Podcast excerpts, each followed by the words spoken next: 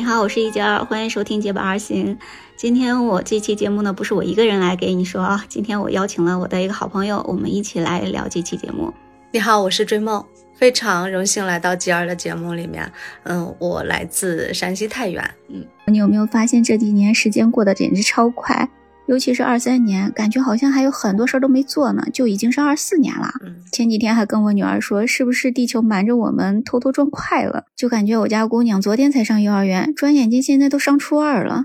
对我家也是女孩，咱俩差不多，挺有共同语言的啊，同病相怜。我家孩子三嘛，也是特别折磨人的。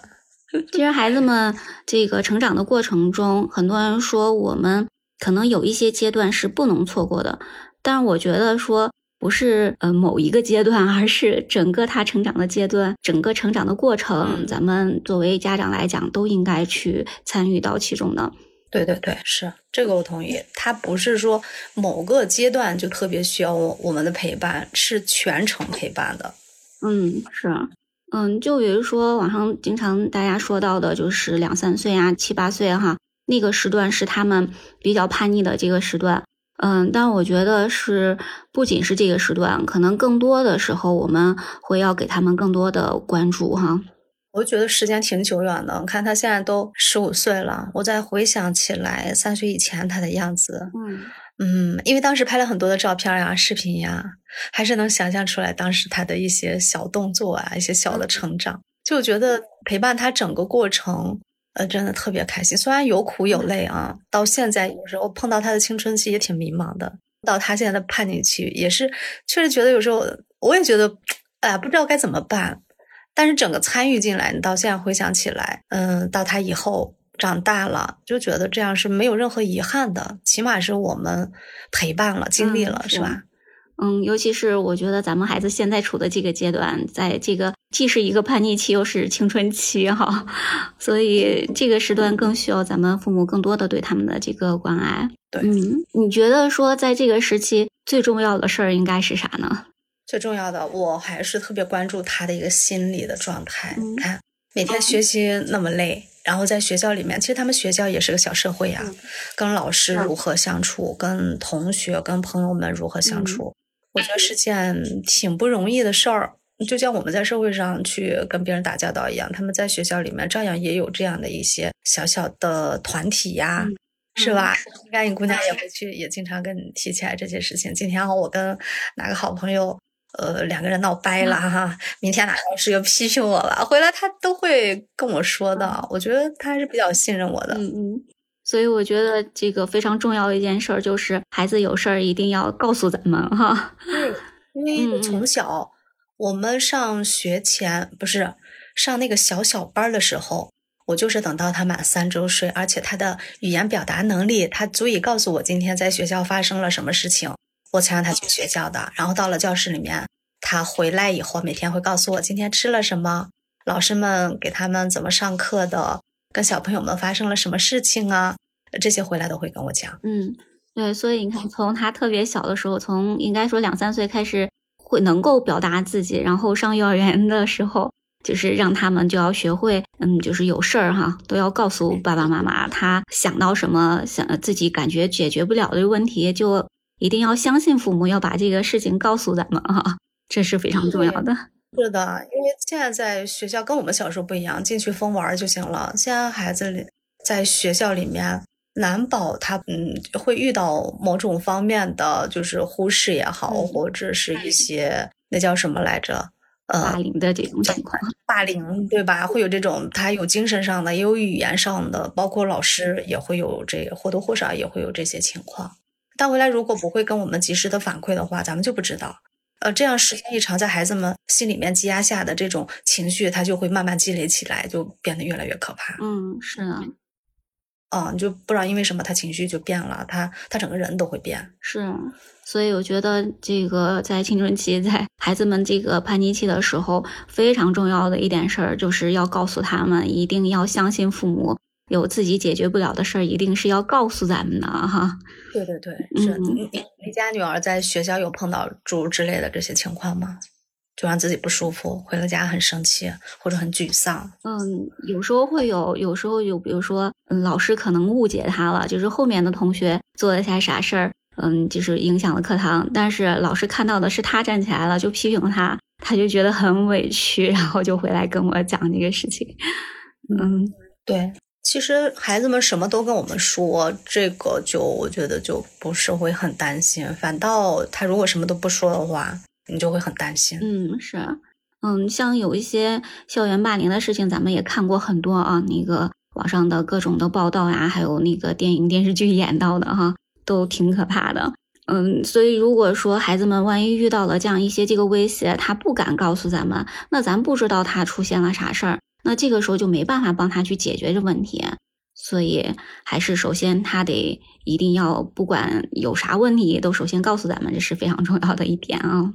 对对对，还得有这个有勇气去面对。看我家孩子一开始的刚上初中的时候，头一年他是住校的，因为对我家孩子来说，可能我觉得他可以做到这一点，就是跟别人去很好的相处。但是实际上呢，我觉得我可能当时做这个决定还是草率了，可能不太了解他，因为我觉得住在学校里面，确实对于他的个人的自理能力呀，还有对在学校为人处事呀、交际方面，都会有一些嗯，有一定的促进和感染吧，是吧？毕竟到学校里面去，很多事情都需要他自己去解决，提高他自己解决事情能力。但是那一年也碰上疫情，就你想住在校学校里面，突然没住过校，突然住在学校里面去一礼拜、两礼拜。甚至疫情的时候还要住到一个月，当时我觉得我家女儿的情绪就不是很好啦。我不知道她在学校发生什么。后来她跟我提起这些事情来，她说：“我当时跟你说了，你又能怎么样呢？妈妈，我跟你说了，你又不能及时的来帮我解决，因为她住在学校里，我是在校园外面的，很多事情不知道来龙去脉啊。然后孩子就特别不开心。后来我们到初二的时候就果断我说不行。”每天接送，中午也要回来，晚上要回来。就孩子住回回到家里住宿的时候，那天晚上他就说：“妈妈，我躺在自己的床上，每天中午回来，我还能躺在自己的床上午休的时候，我好幸福啊，我好快乐。”我当时我就忍不住啊，我觉得那段时间我真的对孩子，初一那一年，我觉得对他是，嗯，就是怎么来说了？我觉得有一点点，就是想让孩子去早一点去。面对一些自己发身上发生的一些情况，但我觉得他还是需要我们扶着他一点一点去去处理这些事情，很多事情。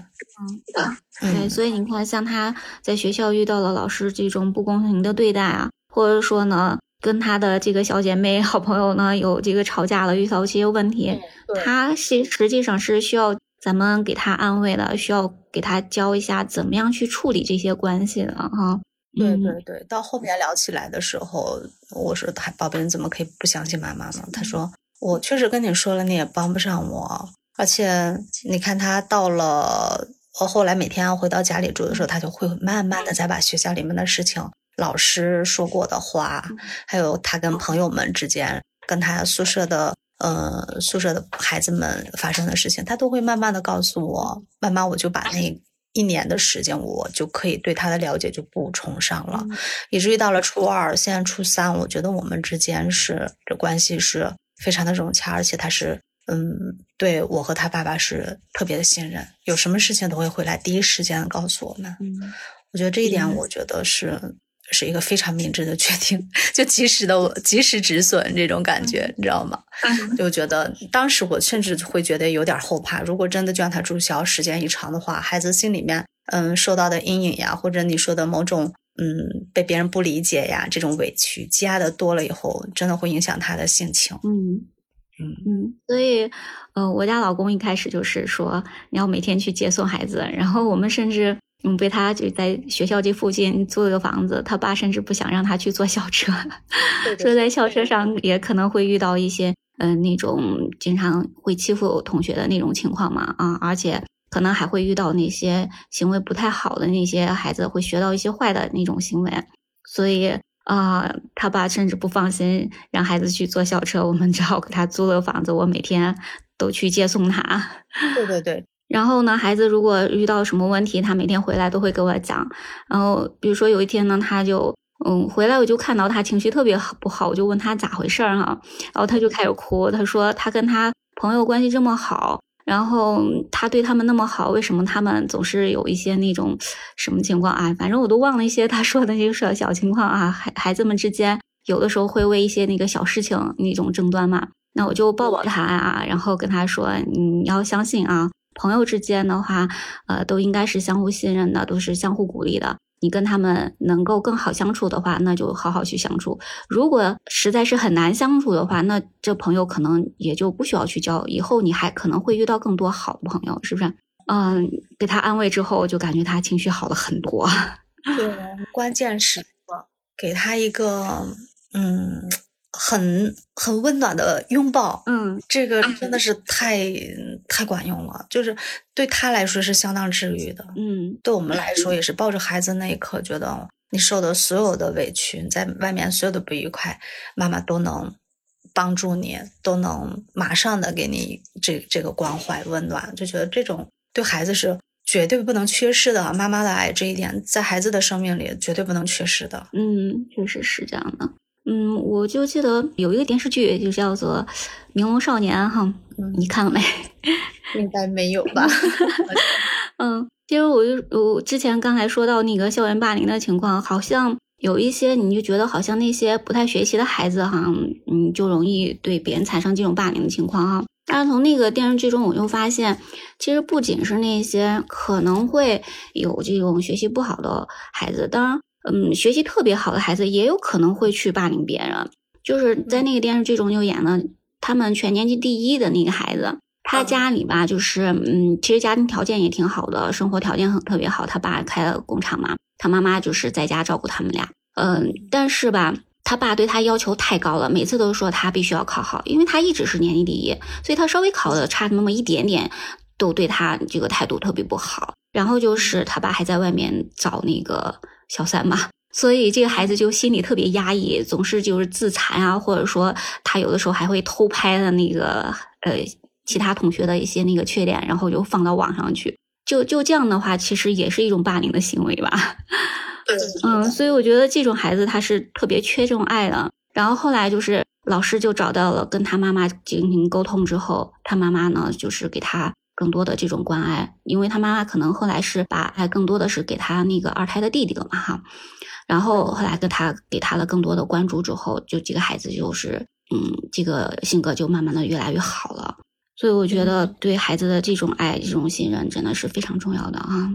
对对，你有关注过孩子？就是嗯，他有他在他们班有特别喜欢的男孩子吗？或者是比较看上去愿意去接近的？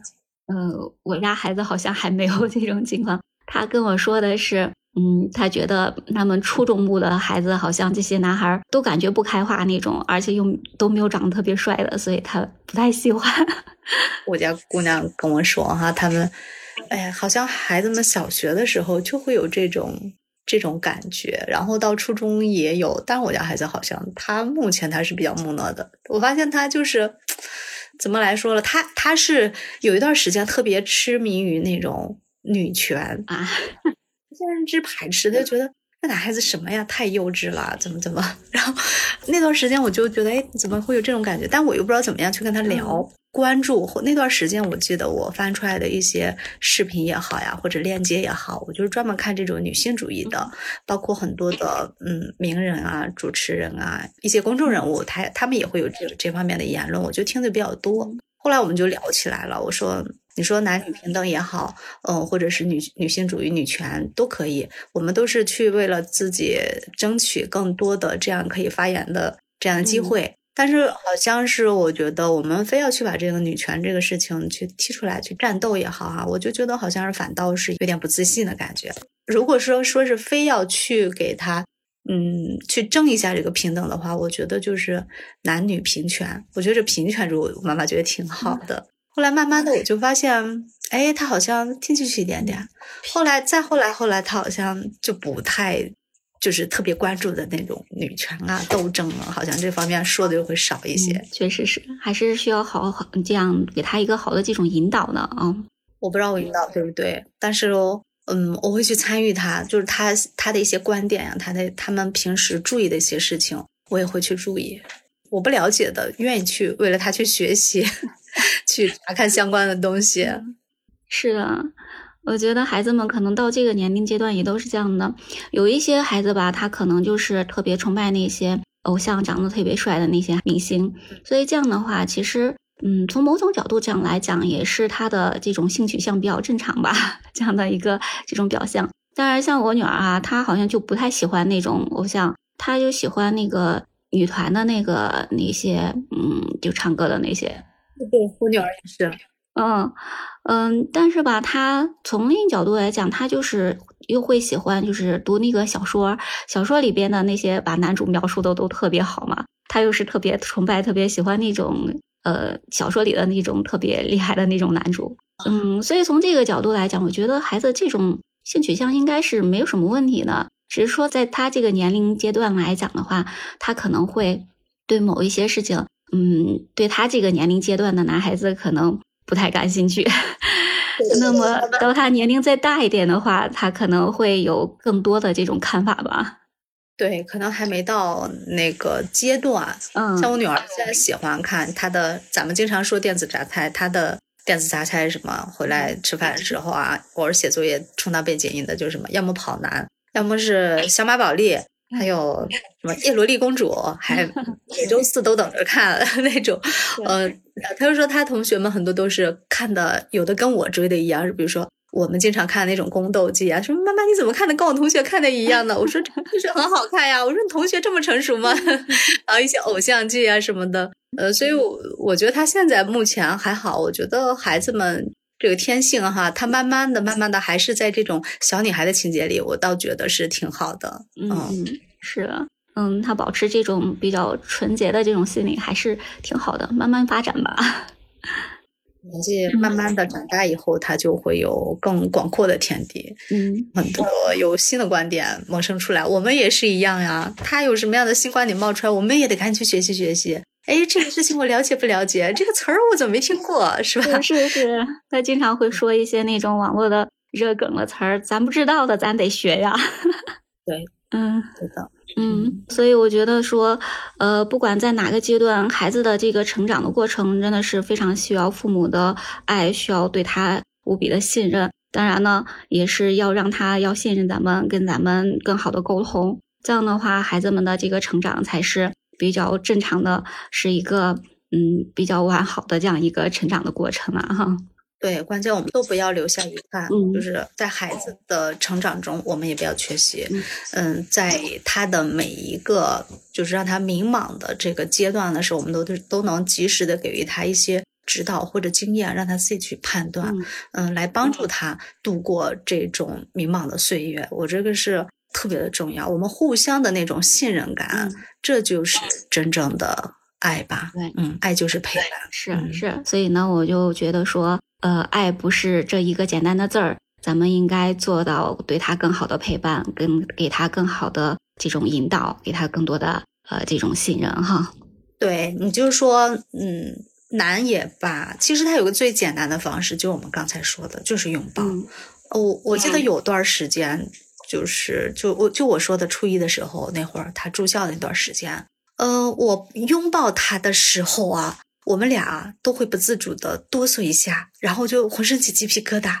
然后他奶奶在旁边看着，就是你你们怎么还能起鸡皮疙瘩呢？你们俩之间这是产生距离了呀！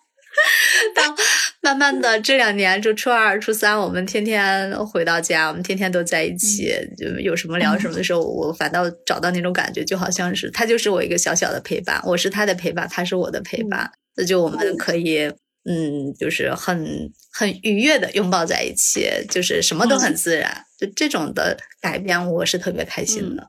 所以呢，如果你爱你的孩子，给他一个拥抱吧，多去给他安慰，多去给他信任，在拥抱中更好的支持他、鼓励他，让他更好的成长哈。对，关键我们都不要留下遗憾，就是在孩子的成长中，我们也不要缺席。嗯，今天我们先聊到这里吧。感谢追梦来到我的节目。如果你还喜欢一杰儿和追梦的话，不要忘记关注、订阅我们哦，给我们点赞好评哦。我们下期节目再见，拜拜，拜拜。好像我曾